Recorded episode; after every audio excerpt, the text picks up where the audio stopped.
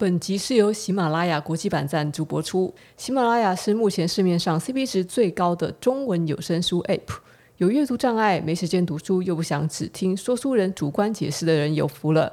喜马拉雅精选上百本书，让你听到过瘾。书籍领域囊括商业、财经、认知思维、经典名著、心灵成长、历史传记等等。每本书以章节划分，方便利用碎片时间慢慢听，放松或做家事时还可以一边听一边提升自我。顺带一提，喜马拉雅内建丰富的自我成长音频课程，同时也是个 Podcast 播放器。国际版精选了台湾最热门的 Podcast 节目，费用是每年一千四百九十元，可免费试用十四天，或是月付二百一十元免费试用七天。这次给大家带来特别的冏冏子专属优惠，只要使用折扣码 KYON 三零就可以免费享受三十天的 VIP，一个月绝对够听至少五本书了。有兴趣使用这款有声书 App 的朋友，请打开自己的说明栏，点击连接兑换优惠，还可以获得价值三百美元的思维导图学习包。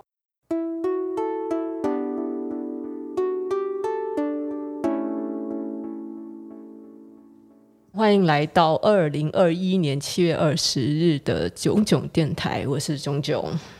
我到底应该叫自己冏冏子还是冏冏呢？我太太某某她上次提醒我说要叫自己冏冏，你不是日本人。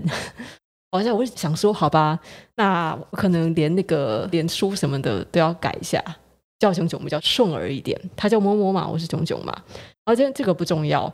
那我们今天其实有很多话题可以聊。我打了三个主题，一个叫做我们都是蹭仔。第二个，谁是精英？三倒数五秒月牙。那我想，其实除了倒数五秒月牙以外，都是一些其他的我的个人的牢骚，还有一些我最近遇到的一些很有趣的事情。那我就发现呢，就是说，可能在四五年前的时候，哦，那是我还是算是在第一线的 YouTuber 网红的时候，就是有很多人喜欢到我的，不管是 Facebook 也好，还是 YouTube 也好，我也不认识他们。反正他们就是都会跑过来留言，然后发现我的个人账号之后，就会纷纷的就不管有没有见过我，都来加我好友。那个时候大家还不流行“蹭”这个字，那我们 YouTuber 之间如果有看到认识的人啊，或是欣赏的创作者发片，我们也都会去留言表示友善。然后呢，在这个礼拜就发生了一个很有趣的事情，大家知道百灵果吗？就是呃，过去的 Podcast 三本柱之一哦，百灵果、古癌还有台通，但最近好像被打散了他们的那个排名，哦，这不重要，因为有非常多的新 Podcaster。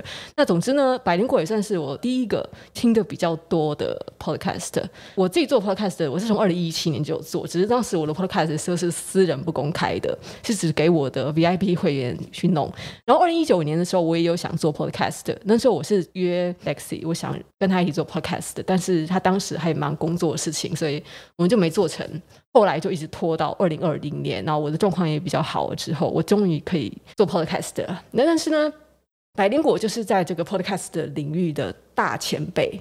大家应该就是只要你了解 podcast 的领域，就你不只听我的话，那你一定听过百灵果，那你一定也知道百灵果那个凯莉哦，他同时也是一个脱口秀演员。在他的节目里面的笑声非常的狂野，然后他很喜欢开一些黄色笑话，我个人很喜欢他的风格。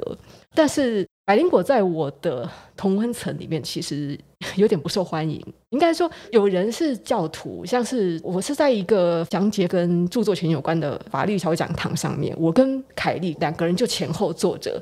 那当时我不太好意思打扰他，就是想说，因为我毕竟已经就是沉潜了那么久。他一定认识我，但是我不好意思打扰他。反正就是这是我们的第一次见面，然后凯莉就坐在我的前面。所以，然后回去之后呢，我才 IG 私信凯莉说，上一场活动其实我坐在你的后面。然后他就非常惊讶说，为什么跟我打招呼？他就说他有看过我的影片啊什么什么。我们就聊了一下。在之后呢，凯莉。他会回我的文章，在我们的 Podcaster 的社团里面，他会回我的文章，然后他也会回我的粉丝专页的文章，但是我一直其实都没有去他的领域里面干扰，但是我一直觉得说，其实礼尚往来了，我好像应该要跟他有一些互动，所以呢，就在前几天，我在朱家安个人脸书的文章下面，就刚好看到凯蒂有留言。然后凯莉就讲说，她大学都都是交女朋友不学习这件事情，那我就觉得挺好笑，很有她的风格啊。那我就去呛她一句，我就说你色哎、这样子。啊，朱家跟我是认识很久的朋友，他这我跟他那边留言没什么，重点是就很好笑，我只是回凯莉色，然后凯莉也按了我的一个赞，等于说是在凯莉已经跟我互动了这么久之后，我对他的第一次的主动的交流。结果下面就有人就开始不知道为什么很生气，就突然冒出来说：“人家跟你很熟吗？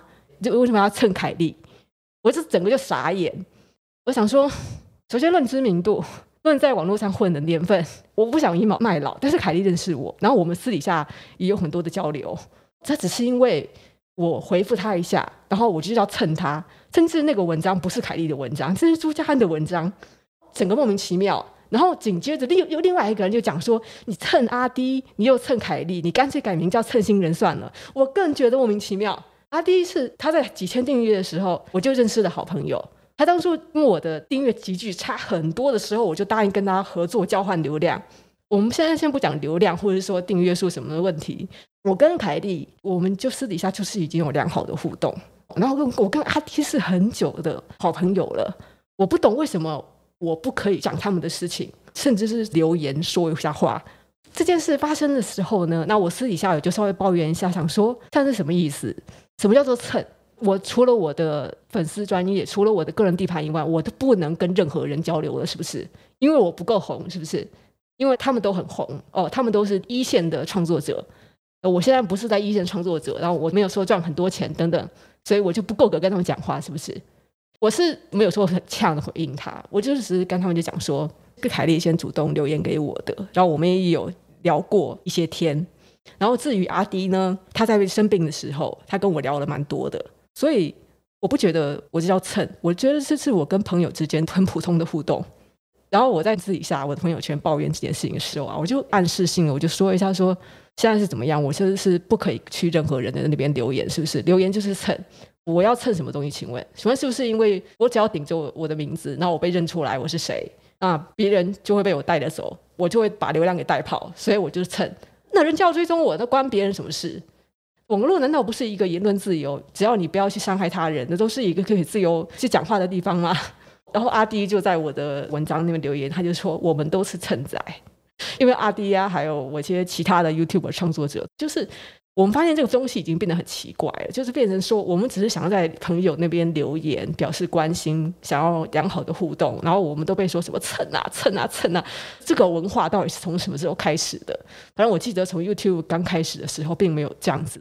也许是村民们他自己认为我们有一个这样子的圈圈，那边有一个这样的圈圈，就是网络上好像是由各种各样没有交集的圈圈结合起来的。网络是这样子构成的吗？哦，那我就跟你们说。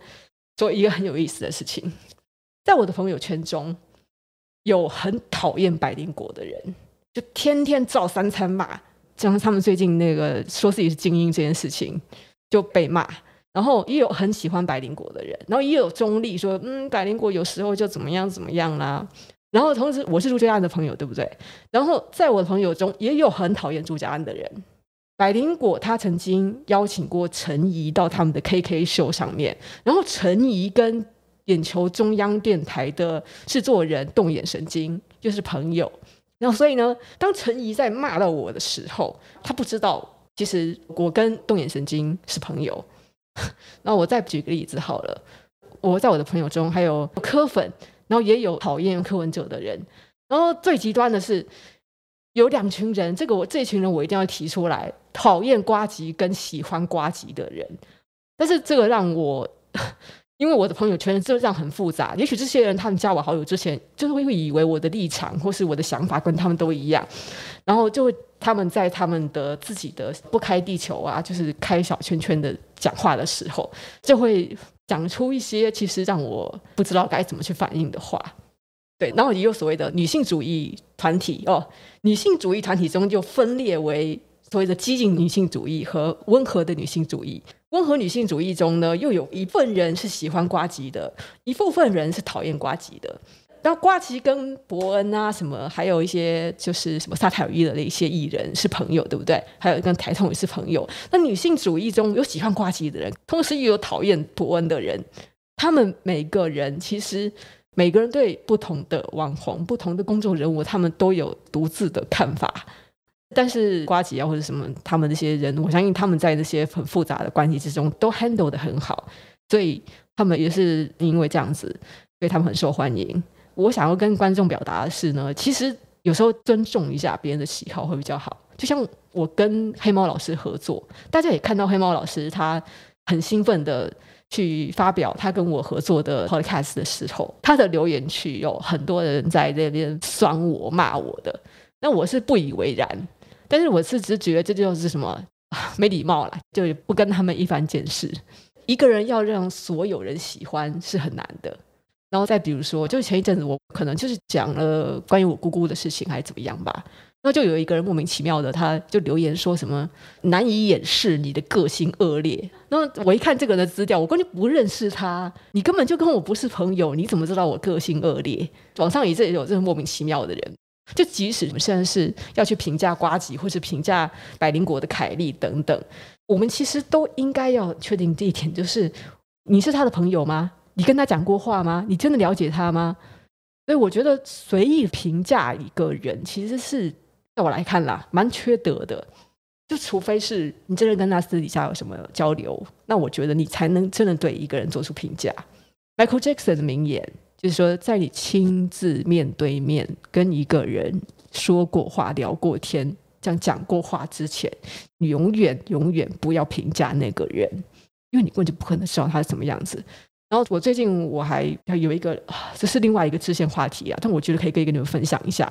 那我不是要把这件事情闹大，但这件事情让我很震惊。出版社他送了一本书给我，然后这本书的作者出了很多书。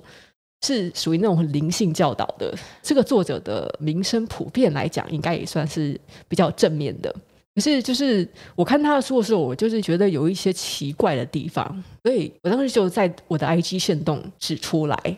然后那时候我就收到了一个 IG 简讯，听起来他很想向我揭发某些事情，但是他没有办法。他说有很多受害的人。我不知道，因为他讲得很模糊，我觉得他也是为了保护自己，因为他对我来讲，这个女生是一个完全陌生的一个年轻女孩子，看照片看起来像是大概二十几岁。然后他跟我讲说，这个男性作者伤害了很多女生，他根本就做不到他书里说那些东西。我非常惊讶，那我就说，你不打算去爆料吗？他就说没有，我只是希望他不要再伤害更多人了。然后我就说好，我会把这件事情放在心上。然后我就没有推荐这本书，但是对我来讲，那件事情非常惊讶。就是我们知人知面不知心，我跟这个作者甚至聊过天，然后他是一个出了这么多本书的形象如此正面的，像是导师级的人物。可是他原来有这样子，我这个直播不是要爆料，因为看来那个女生也没有打算要我爆料的意思，她一直想保护好自己。这个男性作者，你们不会想到是谁？我就是跟那个女生聊完之后就算了，就说我会把这件事情放在心上，顶多就是以后我不会再推荐她的书了。那至于出版社那边，我也没有确认或者怎么样，因为那毕竟是很私密、很个人为人的东西。讲到个人为人啊，那就像是最近大家有评价说，百灵果呢，他耕耘了很久，他在 Podcast 界是老前辈了，然后一直给大家提供很欢乐的氛围，加上多元的国际新闻。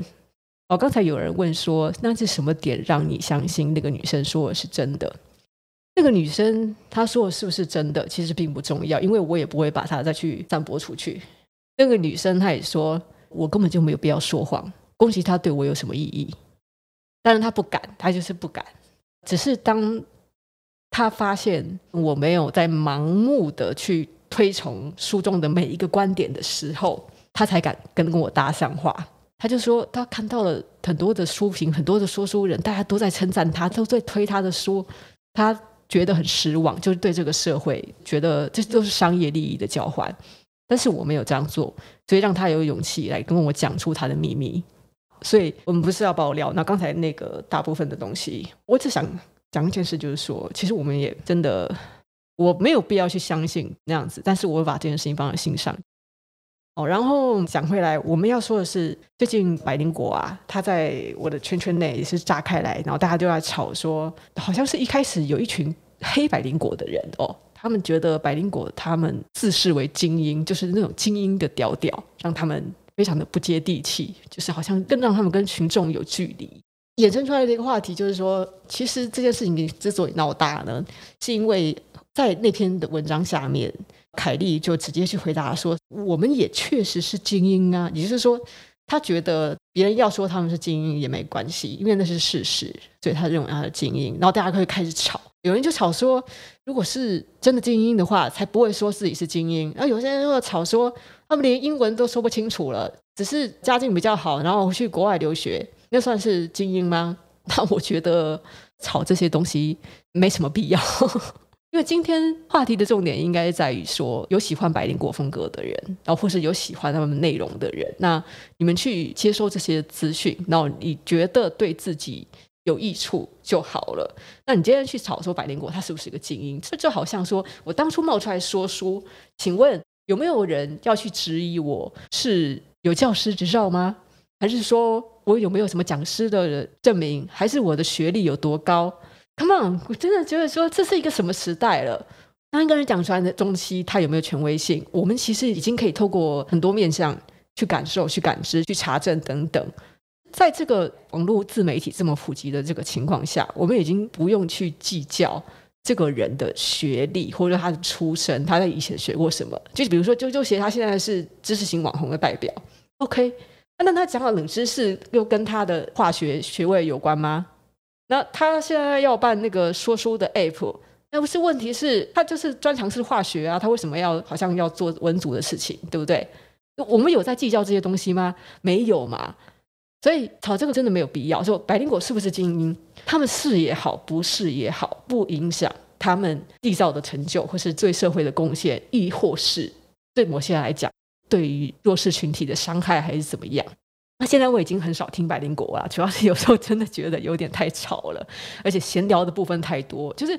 台湾的那个前几名的 podcaster，他们是这样子的状况，就是你要听的话，你就得从第一集开始听，然后你要了解他们的那些主持人的人物关系啊，还有他们团队里面的关系，还有发生过的事情，然后你才比较能够连接到他们后来闲聊的东西到底是在讲些什么，要不然那对你来讲那就是对于废话。那百灵果他到后期就是他们闲聊的部分越来越多，对我来讲就是很难衔接上，所以我就渐渐少听了，是这样子。我觉得谁是精英这部分哦，如果大家一定要去定义的话，学历肯定不是一个要件。就比如说，我问大家，你们觉得唐凤是精英吗？唐凤肯定是精英啊！拜托，他在家自学读书，然后写程式，将来成为我们的 IT 大臣。不管是他的 IT 功力、表达能力，还有他就是所呈现出来的，你能看到他的所有能力。唐凤毫无疑问，他就是在古代，他可能是像是卧龙凤雏一样的超级精英、万中选一的人才。可是看他有什么学历，就小学，然后再其次，精英是赚的钱赚得多的人吗？肯定不是啊。唐凤的房贷都还没有付完，而且如果真的是钱多的话，我跟你讲，那摸摸的那些叔公啊，什么什么那他们那些大爷亲戚啊，他们成天那个金流溢来溢去的那些土财主哦，都可以叫精英了。所以赚的钱多少也不是一个重点。那重点就是，我觉得是一个人他在这个领域中，他达到的贡献是不是别人所不能取代的？因为我觉得精英他应该是一个正面的词，所以我我会觉得说，如果是一个诈骗的人，可是他却是精英的话，那会让我没有办法认同。但是就他一定是在能力上，就比如说数学能力，比如说他的论说能力，或是演讲能力等等。我是觉得他是用能力去分他的阶级，那个金字塔顶端的人，我们说的万中选一的人，那可以说是精英。这是我对精英的一个定义，他跟学历没有关系，也跟赚的钱没有关系。所以至于说百灵果他到底是不是精英的，大家在那边讲说他们赚多少钱啊，然后学历怎样怎样啊。我上次听 Mila 好像有讲说，他没有要 diss 百灵果的意思，但他认为百灵果如果说。以这么多的 podcast 节目来看，然后他们要在这么高的位阶，流量这么大，他们取得的成就，不管是影响力，还是流量，还是商业上的成就，OK，那百灵果是在这个领域里面，他们确实是精英。好，这个话题有点无聊，我们就不继续聊了。那接下来我来讲一讲，我昨天马上去 Pub 电子书城，就我就请他们就直接派书给我。我稍微宣传一下，如果还不知道的人哦，在那个 PUBU Pub 电子书城，用我的优惠码 KYON，大部分的书都可以八三折购买。啊，你不需要阅读器，你只要下载他们的 App 就可以阅读帕布电子书城的电子书。OK，所以昨天呢，我是看完了李勤峰。哎，我是看新闻之后才知道，这不是他的本名，哎，这是他给自己取的名字，所以这是他的笔名哦。笔名李勤峰的台湾人女作家，在日本出道，然后他写的这个第三本书获得了算是日本蛮崇高的一个奖项——芥川赏。然后芥川赏基本上它是用来鼓励新人的，尽管是这样子，但是这个赏还是非常非常的难得到啦。总之就是这个非母语，是从十五岁开始学日文的人，然后他在日本写了三本书，第三本书居然就拿到了芥川奖。第三本书不是倒数五秒月牙，倒数五秒月牙是他的第二本书。那第三本书叫做，我突然忘掉那本书叫什么名字，彼岸花还是什么东西？彼岸花盛开之岛，对对对对，这是得奖的书籍。就是一个台湾女生，然后她是台大中文系毕业，然后去早稻田读日本语教育系，在出社会又工作了几年，好像也做口译，也做业务相关的工作，然后。闲来无事，开始写书，写到了第三本书，然后就得了芥川奖。彼岸花盛开之岛，哦，这个是算是第一次非日语母语的台湾人得到日本的芥川奖，这是第一次。然后他才三十二岁而已。然后他之前的那个两本书啊，《倒数五秒月牙》还有《独舞》两本原本在日本出版的书，回台湾翻成中文版都是他自己翻的，在网上都买得到。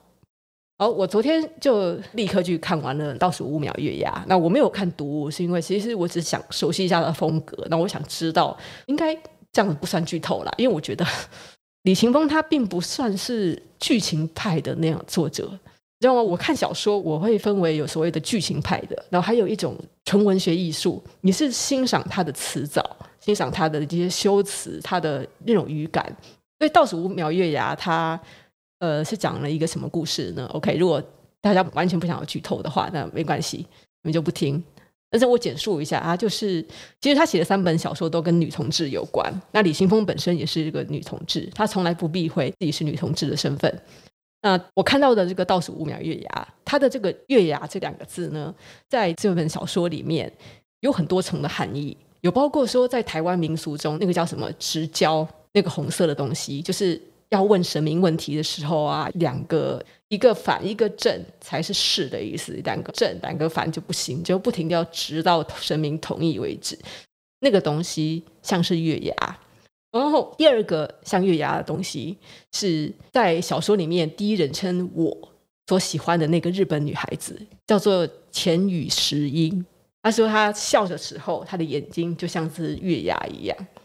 然后第三个月牙是指他们在日本读书的时候认识了，但是后来身为台湾人的主角，他留在了日本，然后他喜欢的那个日本女孩子千羽诗音，她却来到了台湾，而且嫁给了台湾的男人，而且是那种非常非常传统古板，一天到晚要拜拜，一天到晚要直交的那种家庭里，呃，就是那个日本女生就嫁到了台湾，然后在很多年以后，他们在日本再次相见。在那个月亮像是月牙一样的夜晚，月光照耀之下，他犹豫着，他要不要递出他藏了很久的、一直想要给那个女生的卡片。他犹豫，然后在那时刻，他倒数五秒。这就是这本小说《倒数五秒月牙》的由来。其实你要说它有什么剧情吗？它其实几乎没有讲到两个人到底是怎么样，就是是是个友情啊，到底是多热烈啊，或者发生什么有趣的事情都没有。其实就很简单的，只有他对他的初印象，然后直接就跨到他们两个人相遇，然后他们两个人相遇是在一个有点像中华街的饭馆里面，一个清真寺的餐厅里面。然后他们就一边谈论的这个吃的东西怎样怎样啊，然后这个女生也一边也谈论着她在台湾的生活怎么样。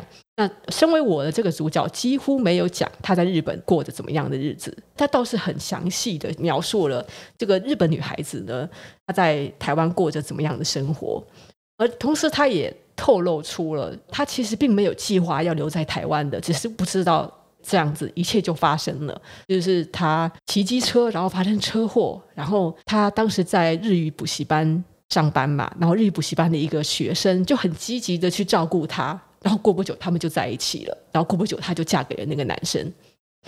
其实他讲的大部分都是这个日本女孩子她在台湾的想法。我觉得可能是因为是以我，我是一个台湾人，然后我是一个台湾的女同志。她真正唯一一部分提到说我是喜欢女生的，只有一个情节，而且是非常短的篇幅，就讲说他在国中的时候，他跟女生接吻过，然后就被大骂了一顿。但是他就是印象非常的强烈，跟女孩子接吻的感觉。然后之后就是你就看到他不着边际的讲着他。怎么样去着迷着看着他喜欢的那个对象，然后一转眼，为什么他们离开了这么久？然后那个女生就到台湾去了。那是一本就是蛮特别的女同志小说，就因为这个是一个单恋的故事，他们之间没有火花，你根本就不知道钱与石英在想什么。但是我在想什么，其实搞不好你也不清楚，因为他从头到尾都不写出他在那个卡片里到底写什么，然后他也不写。说离开浅羽实音的这些年，他发生了什么事情？顶多就只是说他就是工作啊，就是拜访客户啊，就是这样子草草就带过。他不写他的感情生活，我到底如何去想他？他没有写，是一个非常含蓄、很收敛，就是让我想起我以前看《盐的代价》。如果说《盐的代价》它是属于那种很奔放的女同志的情感的话，《倒数五秒月牙》是。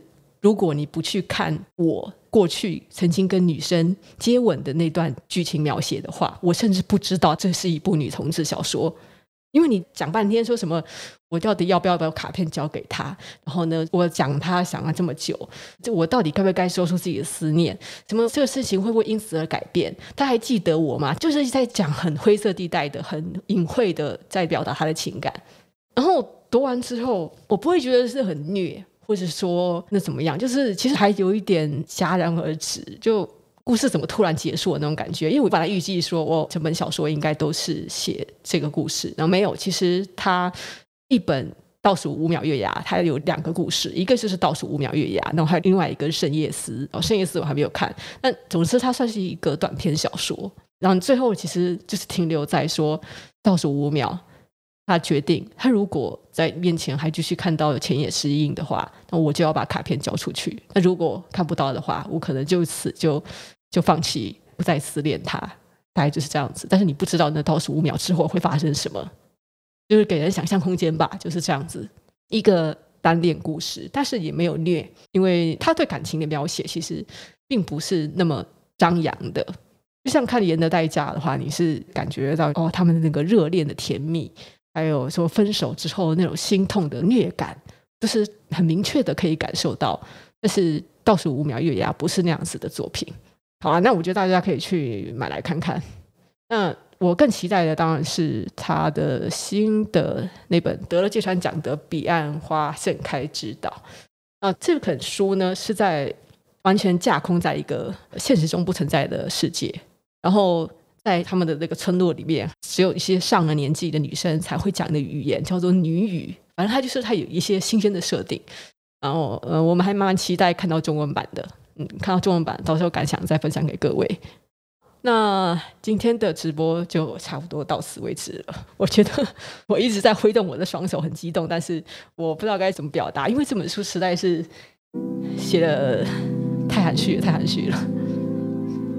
如果你想要看到那种很干柴烈火的爱情的话，可能在李勤峰的小说里应该找不到。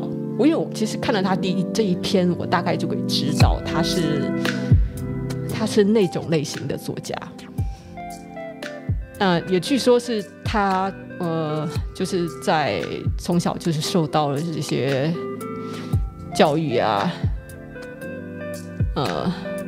在在上台大以前啊，过了什么样的生活啊？那是其实是过着蛮压抑的生活啦。就是据采访来讲，然后嗯，讲讲讲到作者李琴峰的话呢，他也有一个小一小的番外篇，哦，是说因为现在得奖了红了，所以大家就发现他以前的推特哦，几年前的推特，他曾经对日本哦那个前首相安倍晋三，就是曾经对他说一些，他是反安倍晋三，因为他是他是支持 LGBT 权利的呃左派左派人士，所以他。就讲了一些不好听的话，反正他是反安安倍晋三的。那因为他这个政政治立场，那但是但是安倍晋三呢，他可以说是以现在这个时局来讲哦，他是推动日本送台湾这么多疫苗的这个主要推手，所以我们应该要感谢安倍晋三。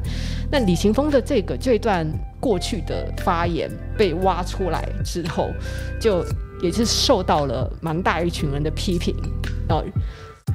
不只是日本人，台湾人也要他道歉啊！那像这样子的一个状况呢，我觉得，但是我我是看那个呃，这叫什么？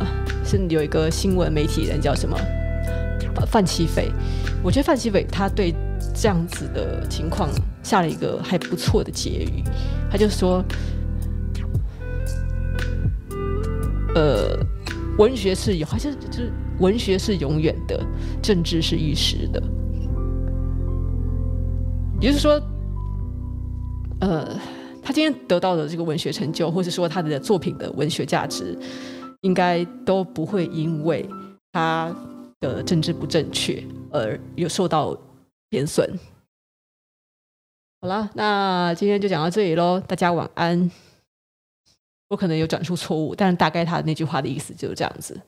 其实我有很多喜欢的文学大师，他们也是在那个时代政治很不正确啊，就是这样子啦，大家拜拜。